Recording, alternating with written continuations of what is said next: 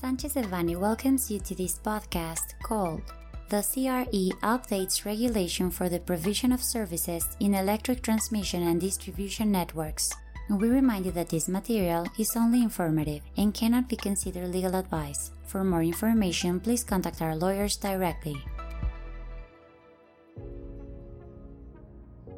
The Energy Regulatory Commission published on January 23, 2024, in the Official Gazette of the Federation, Decree Number A/025/2023, decree by which the Energy Regulatory Commission modifies Resolution Number RES/948/2015, which issues the general administrative provisions on open access and provision of services in the national transmission grid and the general distribution networks for electric power. The purpose of the decree is to improve and clarify procedures and requirements in the power sector, promoting efficiency and transparency in the access and provision of transmission and distribution services. The decree modifies the resolution number RES/948/2015, which establishes general administrative provisions for open access and provisions of service on the national transmission grid and general distribution networks for electrical energy. Among other topics, the decree establishes procedures for end users and power plants to access the national transmission grid and general distribution networks. Similarly, it provides more detailed regulation on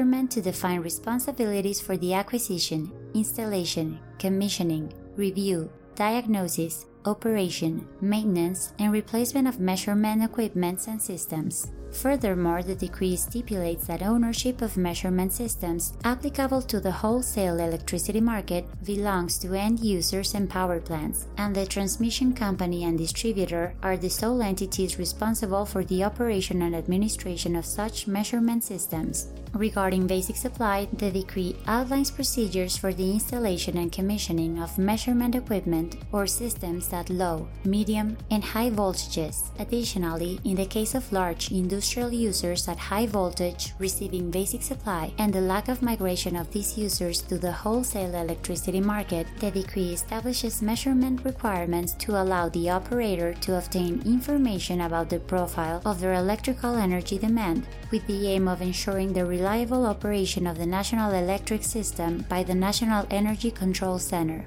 A period of 18 months is established for users of basic supply at high and medium voltage to comply with specific measurement and communication requirements defined in the market rules. Likewise, it is indicated that the section of the decree regarding the acquisition of real time telemetry data will come into effect when the transmission company and the distributor notify the Commission of the implementation of the communication medium, which must also take place within the 18 month period the Commission will have a 12 month period to issue the model service contract for the installation and commissioning of measurement systems and approve the service costs corresponding to the transmission company and distributor. Finally, a new procedure is established to address requests from users of transmission and distribution services, and it is stipulated that free verification programs of measurement equipment will be carried out. Therefore, the CFE transmission and CFE distribution will have 12 months to submit to the Commission the mechanism for selecting the maximum number of basic supply users included in such free verification programs.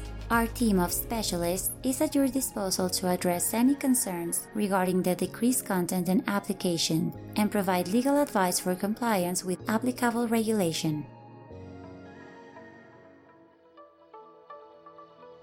This content was prepared by José Antonio Postigo Uribe, Max Ernesto Hernández Hernó, Tania Elizabeth Trejo Galvez, and Jesus Alonso González Hermosillo, members of the Energy Industry Group. For any questions or comments on this material, please contact us directly or visit our website, sanchezdevanny.com. Unless otherwise specified, users of this podcast may save and use the information contained here only for educational, personal, and non commercial purposes. Therefore, its reproduction for any other medium is prohibited, including but not limited to copying, retransmitting, or editing without prior permission of Sanchez Devanny Eseverri,